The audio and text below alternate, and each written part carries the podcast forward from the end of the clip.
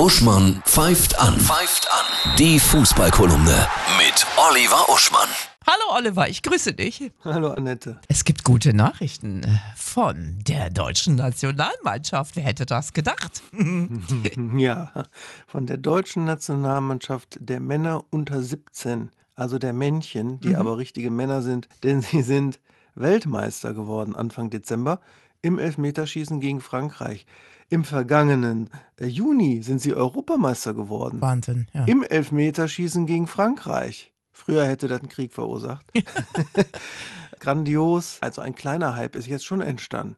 Erste Stimmen sagen, könnte Christian Wück, der Trainer, der nächste Nationaltrainer sein für die Großen. Ja, ähm, und natürlich, jetzt ist interessant vor allem, wie diese Jungs damit umgehen und sich entwickeln. Weil wenn du U17 Weltmeister wirst, heißt das nicht automatisch, dass du den Durchmarsch machst und dann äh, Stammplätze bekommst bei deinen Vereinen oder gar später in der Nationalmannschaft. Und ganz interessant ist, elf Spieler von der U17 haben zwei Staatsbürgerschaften, könnten also zum Beispiel, was Nationalmannschaften angeht, für später sich auch entscheiden, hm, Gehe ich das Risiko ein, für die deutsche Nationalmannschaft spielen zu wollen, aber es vielleicht nie zu schaffen?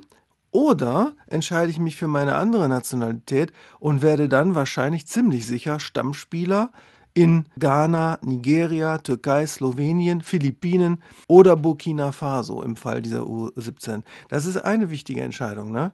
Und die andere ist natürlich, bleibe ich bei meinen großen Clubs, zum Beispiel sind viele von Borussia Dortmund dabei, oder gehe ich vielleicht, wie das sogar der Barca früher gemacht hat, eine Zeit lang in, in eine zweite oder Drittligamannschaft und bin da dann aber wirklich Stammspieler und spiele. Na, das ist so jetzt eine interessante Situation. Die geilste Sau aus der Nationalmannschaft ist ja Paris Brunner. Äh, war auch Spieler des Turniers, hat schon die Fritz-Walter-Medaille äh, und ist beim BVB. Dem traut man aber durchaus zu, würde ich sagen, äh, später auch bei der Hauptmannschaft von Borussia Dortmund einiges zu reißen. Sehr schön. Da brauchen wir uns um Nachwuchs keine Sorgen machen. Das hört sich doch mal gut Interessant, an. ne? Mhm. Ja, wo wir so äh, in der Gesellschaft alle sagen, oh, die Ge- Generation Z, die kriegen ja gar nichts mehr gebacken. Mhm. PISA-Studie. Fußball wohl schon. Ja. ähm, aber bei Dortmund läuft es jetzt nicht so geil mehr. Nee, die sind gegen da? Stuttgart aus dem DFB-Pokal geflogen, sind nur Fünfter in der Tabelle. Also da ist gerade der Wurm drin. Und wenn man so sah nach dem Spiel, nach dem Abpfiff gegen Stuttgart, wie Mats Hummels beispielsweise sein Trikot schon aus und nur das Unterleibchen an, so den Kopf so zur Seite neigte und so ein ja, verbittertes, leicht sarkastisches, schulterzuckendes äh, Verzweiflungslächeln von sich gab, dann muss man sagen, das kann noch, kann noch gefährlich werden für Dortmund dieses Jahr. Das Bundesligaspiel an diesem Wochenende, das Topspiel. Ja, das ist natürlich auch Dortmund. Mhm. Dortmund gegen Leipzig.